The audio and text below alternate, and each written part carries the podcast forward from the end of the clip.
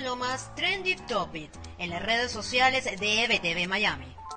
Jueves 6 de mayo y así van las noticias virales en las redes sociales. En Venezuela el tema de las elecciones vuelve a ser tendencia y es que el presidente de Data Analysis, Luis Vicente León, se refirió al tema electoral en el país tras la juramentación de nuevas autoridades en el Consejo Nacional Electoral. En un hilo en su cuenta de Twitter, León aseguró que según las últimas encuestas, el 75% de los venezolanos creen que la oposición debe llamar a participar en los próximos eventos electorales. También Iván Duque, presidente de Colombia, se hizo tendencia este jueves y es que un video trucado que han difundido en las redes sociales donde el mandatario colombiano renuncia a su cargo se ha viralizado un fake news o una noticia falsa que ha sido desmentida una y otra vez. Mientras esto pasa en Venezuela y Colombia, en Estados Unidos, las declaraciones de la actriz Caitlyn Jenner, en las cuales asegura que está de acuerdo con que continúe la construcción del muro en la frontera con México, propuesta por el expresidente Donald Trump, han sido virales. Con esta nota termino mi reporte de hoy. Les invito a ampliar esta y otras informaciones en nuestro sitio en internet